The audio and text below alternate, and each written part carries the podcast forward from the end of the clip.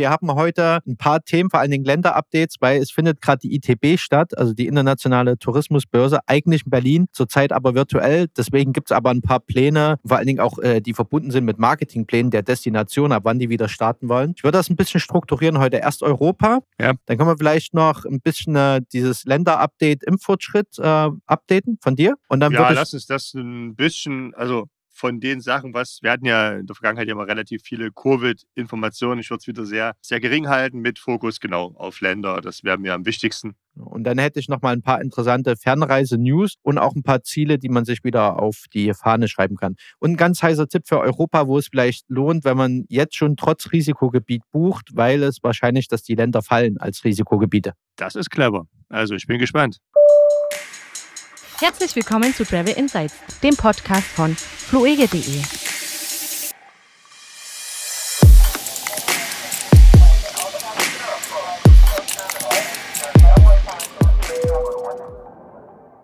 Hallo und herzlich willkommen zur 27. Ausgabe des Travel Insights Podcasts von fluege.de. Ich begrüße Sie herzlich.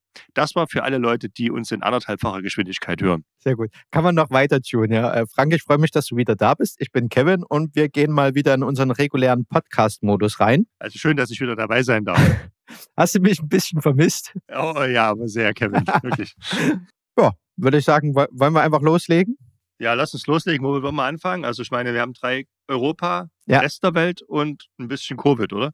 Würde ich sagen. Ich würde mit Europa starten. Ähm, wie schon eingangs erwähnt, ITB. Die ITB ist ja zurzeit am Start, virtuell. Eigentlich die größte internationale Tourismusbörse in Berlin. Ich glaube, es ist die größte, oder? Es gibt noch ein, zwei, die laufen da ein bisschen. Ja, ja, ist die größte. Das ist die größte. Also eigentlich müssten wir in Berlin sein zurzeit. Das geht natürlich aufgrund der Situation nicht. Deswegen Das gibt ging es schon letztes Jahr nicht. das ging schon letztes Jahr nicht, stimmt. Ähm, ja, mal schauen, wann wir uns da wieder alle sehen. Äh, ich würde einfach mal starten. Nicht mehr ganz so neu die News seit unserem letzten Podcast, aber trotzdem erwähnenswert. England ist ja ganz fleißig. Die haben ihre Infektionsraten äh, ziemlich runtergedrückt, sind auch fleißig mit Impfen. Und dort gibt es jetzt einen konkreten Plan, wie sich das Land wieder öffnen kann, beziehungsweise erstmal im Inneren, später dann hoffentlich für Reisende. Jetzt äh, sollten schon Schulen auf sein. Im April sollen Läden, Museen, Büchereien wieder Besucher empfangen dürfen. Im Monat drauf sollen Kinobesuche und Hotelübernachtungen wieder möglich sein. Und ab 21. Juni, wenn nichts schief geht praktisch, soll es keine Kontaktbeschränkungen mehr geben. Äh, Das ist bisher auf die interne Bevölkerung abgetimt praktisch, was da Boris Johnson, der Premierminister, verkündet hat. Aber warum ich das erzähle, ist ganz einfach. Wir hatten ja immer mal, dass London ein beliebtes Reiseziel ist. Und so wie sich die Engländer derzeit aufstellen und wenn man das so liest und alles funktioniert, dann könnte London wirklich ein gutes Ziel, vor allen Dingen für den Sommer sein. So als kurzen Städtetrip, wenn sie uns denn reinlassen. Generell ist es ja auch so, sie sind relativ weit, was das Impfen angeht. Das heißt, so die erste Impfung haben jetzt schon 33 Prozent der Bevölkerung erhalten und voll immunisiert witzigerweise nur 1,74. Das heißt, die zweite Dosis wird anscheinend da sehr stark rausgezögert mit Fokus auf Erstimpfung. Da Dieses Verhältnis ist in anderen Ländern eigentlich komplett anders. Aber ja, damit ist es weiterhin ein heißer Kandidat für eine baldige Destination. Passt ja auch zu dem, was du gesagt hast. Ist ja auch ganz spannend, ähm, dass da eben auch schon diese Perspektiven bestehen.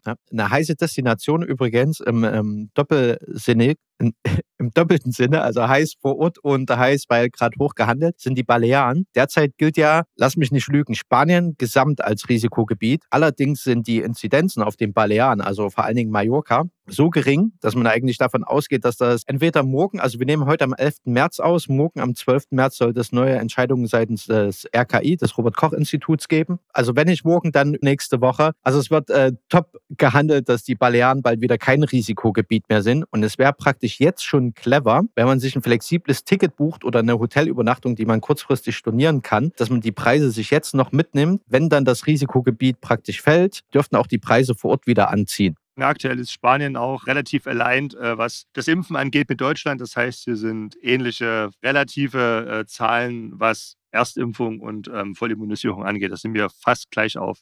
in, auf den Balearen plant man zumindest schon mit Start dieser Woche 120.000 Massenimpfungen pro Woche, damit man da wirklich wieder fit für den Sommer ist. Die äh, Airlines haben zum Teil ihre Sitzplatzmengen verdoppelt, um die Leute wirklich dorthin zu fliegen. Spanien tut halt wirklich alles daran, äh, also die leben halt auf den Balearen vom Tourismus, ja, dass du dort wieder hinreisen kannst. Die wären schön doof, wenn sie nicht voll auf äh, Hygiene und Sicherheitsmaßnahmen gehen. Wer jetzt bucht, ein Hinweis, vielleicht nice nice to know, obwohl das nur den, den deutschen Urlauber wenig tangiert. In Spanien sind Inlandsreisen zwischen den 17. und 21. März und zwischen dem 26. März und 9. April verboten, ähm, beziehungsweise nur aus triftigem Grund erlaubt. Ich denke mal, das hängt stark mit Ostern zusammen, um dort Verwandtschaftsbesuche etc. etwas einzuschränken. Gilt allerdings nicht für die Balearen und eben, wie gesagt, nicht für Auslandsreisende auf die Balearen und für die Kanaren. Gar nicht mehr dazu gesagt, Kanaren genauso heiß gehandelt wie die Balearen. Also spanische Inseln, wer jetzt spontan, wenn es juckt in den Fingern, durchaus mal flexibel buchen, ja, Flug und Hotel. Äh, Flug geht bei uns per Buchungsmaske kann man flexibel buchen, steht da oder einen äh, Filter einsetzen. Haben wir jetzt gerade Werbung gemacht? Äh, für uns, ja. Das ist praktisch die Dauerwerbesendung von fluege.de. Ah, okay. Genau. Gut, dass du es erwähnst.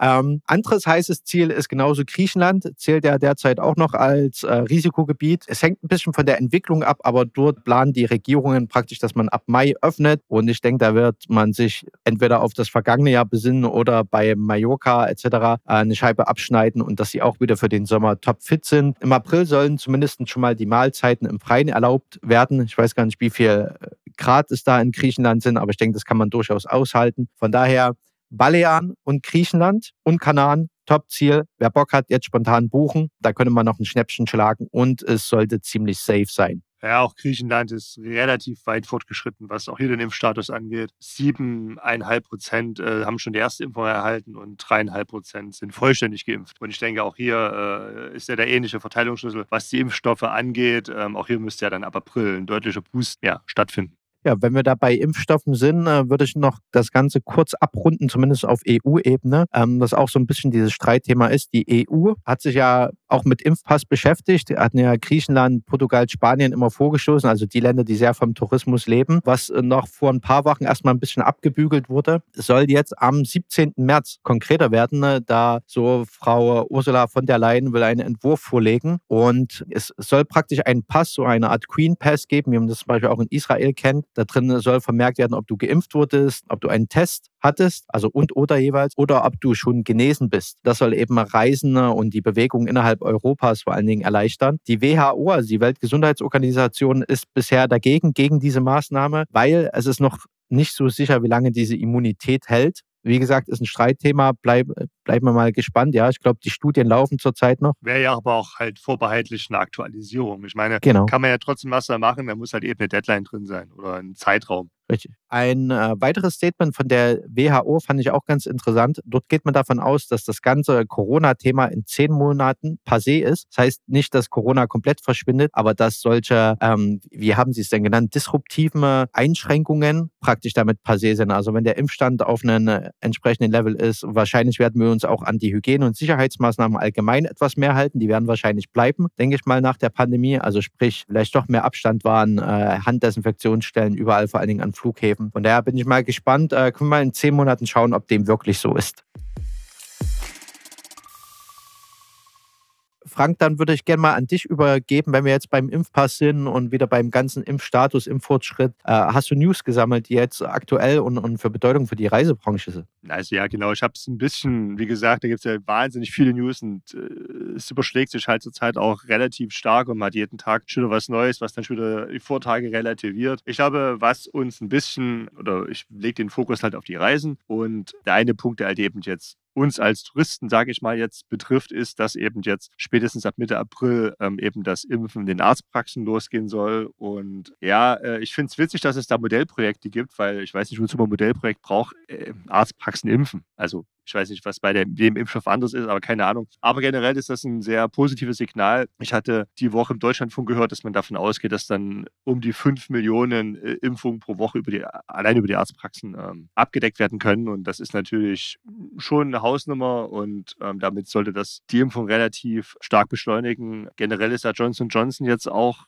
gerade in der Prüfung, das sollte es die nächsten Tage eine Entscheidung geben, ob da eine Zulassung kommen könnte von der EMA. Da ist ja nur eine Dosis, also die verabreicht wird, notwendig und keine zweite wird auch nochmal auf die. Also, was ich damit sagen will, ist, sieht relativ von der Perspektive ganz gut aus, dass man im Sommer wahrscheinlich dann schon hier weit fortgeschritten ist, was natürlich auch eben positiv darauf sich durchschlagen soll, dass man reisen kann. Da kommen wir jetzt dahin, wohin kann man reisen? Ich habe nochmal kurz geschaut, wie denn so in den Ländern jetzt na, der Fortschritt ist. Also nach wie vor, Israel hat jetzt schon 45 Prozent vollständig geimpfte Bevölkerung. Das ist natürlich sehr, sehr viel. Also sind ja schon, man kann sagen, dann fast durch. Oder besser gesagt, zur Hälfte. Kommt der Herdenimmunität näher kommt der Herdenimmunität näher. Da äh, braucht man, glaube ich, 60 bis 70 Prozent. Man sieht auch, wenn man sich die täglichen Fälle anschaut, die Fallzahlen gehen runter. Danach äh, sind dann schon die Seychellen mit fast 30 Prozent vollständig geimpft. Also weiterhin eine der ja, Destinationen to be. Ich meine, du erzählst, glaube ich, nachher noch zu ein bisschen was. Ja, ich, ich war schon kurz getriggert, was schnell zu den Seychellen zu sagen. Ja, äh, äh vielleicht mache ich es einfach kurz. Also Seychellen. Ja, mach, mach doch die, die große News ab 25.03. Ne, soll man dort quarantänefrei einreisen können. Und zwar äh, laut Angaben des Auswärtigen Amtes zufolge dürfen alle Reisenden, mit Ausnahme von Reisenden aus Südafrika, ist wahrscheinlich wegen der Mutante, den 25. März quarantänefrei auf die Seychellen reisen. Eine Impfung wird für die quarantänefreie Einreise nicht länger benötigt. Negativer PCR-Test, der nicht älter als 72 Stunden ist, ist aber wohl noch bei der Ankunft vorzulegen. Es sei noch angemerkt, derzeit sind die Seychellen ein Hochinzidenzgebiet. Das heißt, wenn du zurückreist, musst du schon vor deiner Rückreise einen negativen SARS-CoV-2-Test vorlegen. Ja, also so zumindest noch der Status. Aber wenn die jetzt äh, fleißig am Impfen sind, geht das hoffentlich runter. Und ich würde auch sagen, ähnlich wie bei den Malediven und Co., also diese ganzen Insel, Traumstrand, äh, Umgebungen, äh, da, da bist du relativ abgeschottet als Tourist vom, ich sag mal, von der Hauptstadt jetzt oder von, vom großen Menschenauflauf. Ja, klingt doch sehr, sehr gut. Weiter ist dann halt Bahrain, die jetzt schon mit 11 Prozent schon vollständige Impfung fortgeschritten sind. Und danach kommt USA, Serbien und dann auch schon Malta. Malta mit 7,74 Prozent. Also das ist ja doch schon relativ viel. Und wie gesagt, ähm, Malta müsste ja dann tatsächlich ja auch mit äh, in den Verteilungsschlüssel EU mit dranhängen. Das heißt, auch hier sollte es dann deutlich mehr geben. Ja, die letzte News, die ich noch habe, das ist jetzt eher was für Insider, die den Podcast regelmäßig hören. Wir hatten ja mal verkündet, dass Mikronesien einen Covid-Fall hatte. Es ist dabei geblieben. Sie haben es tatsächlich unter Kontrolle gekriegt und es gab keinen zweiten. Das ähm, Gratulation an Mikronesien. Ich wette mal, mit dem einen Fall war das dann auch kurzfristig ein Hochinzidenzgebiet. der war halt inselweit bekannt, ne, derjenige. Da hat sich jeder schon von Weitem gesagt, oh nee, nee, nee. Wenn, wenn man die Leute per Namen kennt, so insgesamt in dem Land, ist das vielleicht ganz gut. okay. Dann äh, lass uns mal zu weiteren Fernreisezielen kommen. Also wir hatten ja schon die Seychellen, aber wenn wir gerade so dabei sind, Inseln möchte ich allgemein empfehlen. Praktisch, das hatten wir ja schon immer mal wiederholt, weil die sich halt super abschotten lassen und diese Urlaubsressorts äh, auch für Workation, also wenn du lange im Ausland bleiben möchtest und weil du dort arbeitest per Laptop, ja, wenn so, so dieses kleine Hipstertum, was man pflegen kann heutzutage, sind Inseln immer ganz gut. Seychellen hatten wir gerade schon erwähnt. Mauritius hofft auf die Öffnung im Sommer, im Juni, wenn die Impfquote bei 60 Prozent liegt. Ja. Von daher äh, Daumen drücken, dass das so funktioniert und wahrscheinlich wird bei der Einreise eine Impfung verlangt, also dass man nachweisen kann, dass man geimpft ist. Das ist schon so ein Land, was ein bisschen vorschießt, das sagt, okay, wir wollen Touristen, aber bitte nur die Geimpften. Wäre dann natürlich ein Impfpass und wenn man schon dran war, ganz gut. Ich bin mal gespannt, ob das so bleibt, äh, weil es schließt halt auch viele Leute damit aus. Ne? Was auch immer geht, sind die Malediven, schon mehrfach erwähnt. Eigentlich ist das ja ein ziemliches Land, wo du zum Wassersport hingehst, also alles so Spaß am Strand. Ne? Äh, die wollen aber in den nächsten Jahren ein bisschen in ihre Kultur investieren, um Leute halt auch noch mit anderen Aktivitäten ein bisschen zu locken. Und zumindest auf der ITB auch so verkündet. Äh, Malediven selber so unter der Hand war das wohl ein kleiner Corona-Gewinner praktisch, ja, weil sie sich dort äh, gut, sie sind gut abgeschottet, konnten, äh, ich glaube, einmal ging die äh, Infektionszahlen etwas hoch, aber wie gesagt, durch die abgelegenen Urlaubsgebiete, Inseln lässt sich das ganz gut handeln. Wollen jetzt mit einem großen Impfprogramm starten, 50.000 Impfungen in dem, im, vor allen Dingen im Tourismussektor in den nächsten Wochen. Also, dass das ganze Hotelpersonal geimpft ist, dass man da keine Bedenken haben muss. Bauen viele neue Hotels, die jetzt schon in mehr ja, Hygiene aus gerichtet sind. Eigentlich sollten die wohl 2020 starten im Jahr. Hat man wohl jetzt die Zeit genutzt und jetzt kommen wohl demnächst 28 neue Hotels dort ja, also zum Buchen kann man, kann man dann buchen. Und das ist, glaube ich, für die Malediven ziemlich viel. Also eine Empfehlung, vor allen Dingen ab Sommer dort was zu buchen. Und noch, wenn es jetzt keine Insel ist, aber was so die Südhalbkugel anbelangt, Südafrika, hatte ja schon, glaube ich, vergangenen Sommer bzw. September gestartet, wieder Leute ins Land zu lassen, Touristen. Da geht ja auch die Hauptsaison los, weil es dann dort warm wird, geht ja der Sommer los. Und genau diese Hoffnung äh, setzt man dieses Jahr auch wieder an, dass man dort ab September wieder Touristen begrüßen kann und hofft auf ein Drittel des Vorkriegers Vorkrisenniveaus an Touristen. Also wer schon längerfristig plant, eine Fernreise nach Südafrika unter flexiblen Bedingungen, glaube ich, kann man das ganz gut empfehlen. Zumal es ja heißt, dass wir äh, Deutschen vor allen Dingen alle bis wann war das? 21. September alle geimpft sind. In der Kombination lassen wir es mal so perspektivisch laufen. Dann habe ich noch zwei News. Dann bin ich fertig praktisch mit meinem Monolog. China hat den ersten äh, digitalen Impfpass vorgestellt. Wer hätte es gedacht, ja? Und zwar läuft das Ganze über die WeChat-App, wenn man dann so mag. Ich hätte ja gesagt, wer hätte das gedacht? Jetzt hätte ich das eher gesagt. Also über die WeChat-App, sagen wir mal, so ähnlich wie WhatsApp hier bei uns. Allerdings werden da viel mehr Sachen drüber gehandhabt. Äh, Terminbuchungen, Geldtransaktionen, da sind die Chinesen mit dieser App ganz fleißig. Also wie muss man sich das vorstellen? Das sieht aus wie eine zweiseitige Bordkarte. Also wenn du es dann ausdruckst, wenn du es nicht über diese App machen möchtest, da drin ist dein Name, deine Passnummer, dein Impfstatus und du kannst auch Ergebnisse deines Corona-Tests eintragen. Wenn du dann reisen möchtest, dann zeigst du das als äh, so eine Art QR-Code vor. Und das ist vor allen Dingen in dieser Asia-Bubble, sage ich mal, wichtig, weil Chinesen reisen gerne nach Thailand und Vietnam. Und da gibt es halt dann äh, zwischen den Ländern Absprachen und Programme, dass sie da mit so einer App und so einem Nachweis, also dass die App auch anerkannt wird und dass man da reinkommt. Das ist ja so in Richtung das Thema, was wir mal mit Dirk Ruckel vor ein paar Podcast-Wochen hatten, auch mit diesem IATA Travel Pass. Und wenn wir jetzt noch den EU-Impfpass haben, dass es irgendwo äh, Stellen gibt, denen man vertrauen kann, dass es A im Datenschutz Datenschutz richtig läuft und B, dass es auch verifiziert, ja, akzeptiert von den jeweiligen Airports, äh, Sicherheitskontrollen, Ländern, Airlines funktioniert. Von daher bin ich mal gespannt, ob man da sich ein bisschen was abschauen kann. Vielleicht so nice to know, die Chinesen haben schon vorher in ihrem Land Apps gehabt, dass man äh, Kinobesucher, also Kinos besuchen konnte, in Restaurants, Einkaufszentren gehen konnte. Auch da gab es schon so, ich sage mal, halb privatwirtschaftlich, äh, gibt es ja auch in China, ne? Also was vorweisen kann und halt für solche Inlandsfälle sagen kann, okay, ich wurde getestet, das steht hier in der App und da gibt es einen Verbund halt von, von Kinos und so, die das dann akzeptieren. Ist vielleicht besser als das, was wir mal in Österreich hatten, ne, dass du mit einem negativen Corona-Test, also SARS-CoV-2-Test, zum Friseur gehen kannst. Ähm, ja, es ist vielleicht etwas umständlicher, äh, so, so eine Variante, als das, wie das die Chinesen bisher haben.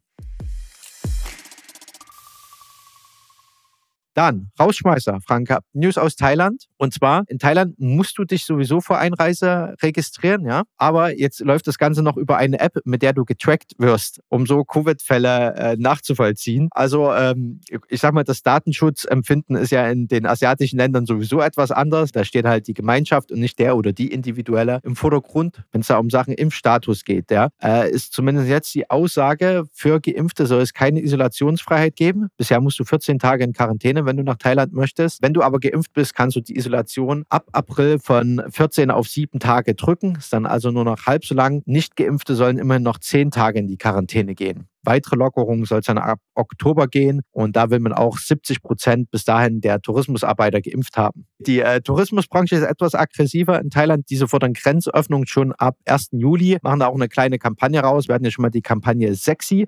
Kann man sich dann äh, ein paar Podcast-Folgen zuvor anhören. Ich glaube, da steht das sogar in der Beschreibung. Und weil wir wenn wir bei Tracken sind, das geht noch krasser als über eine App. Wir, hatten ja auch das Thema, dass du deinen Golfurlaub in Quarantäne verbringen kannst. Also, dass du diese 14 Tage, die du in Thailand erstmal in Quarantäne sein musst, kannst du in ein Golfresort verbringen und dich dort frei bewegen und ein bisschen so deine Handicap trainieren praktisch. Habe ich das richtig gesagt? Ich bin kein Golfer. Ja.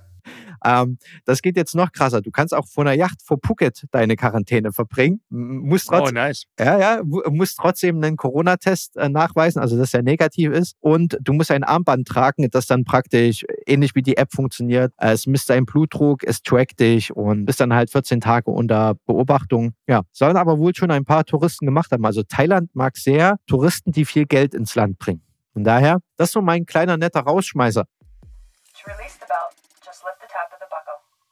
Ich würde das zusammenfassen, was wir heute im Podcast hatten. Also, England sieht gut aus. Hoffen wir, dass sie das bei sich im Land hinbekommen. Und dann ist das auch hoffentlich schnell für ausländische Touristen, also sprich uns, ein gutes Ziel. Balearen und Griechenland, warum nicht jetzt buchen, günstige Preise mitnehmen, weil die Reisewarnung dürfte diese oder nächste Woche bestimmt fallen. Es stehen sehr, sehr hoch die Chancen. Äh, auch die Airlines ziehen halt ihr Angebot schon an, also bieten mehr Flüge dorthin an. Der EU-Impfpass wird am 17. März vorgelegt, da werden wir updaten. Es wird mehr und mehr geimpft. Israel ganz weit vorneweg. Seychellen hast du schon mitgesagt, dass sie auch fleißig sind. Wird auch Zeit, denn die haben ein gutes Konzept, dass man sich das buchen kann und dort als Urlauber gut aufgehoben ist. Inseln gehen sowieso immer würde ich behaupten. Und dann äh, lassen wir uns weiter von Thailand amüsieren und schauen, was die Chinesen so machen, ob wir uns da was abgucken können. Es geht ja auch mal andersrum. Genau. Hey, es war schön, wieder in meinem Podcast äh, dabei zu sein. Hat mich sehr gefreut, dass ich hier zu Gast sein durfte. Ich hoffe, dass ich auch im nächsten Podcast wieder dabei sein werde, darf. Ich lade dich gerne ein. Oh, wunderbar. Ja, nee, dann vielen Dank fürs Zuhören und bis zum nächsten Mal. Ciao, ciao. Ciao.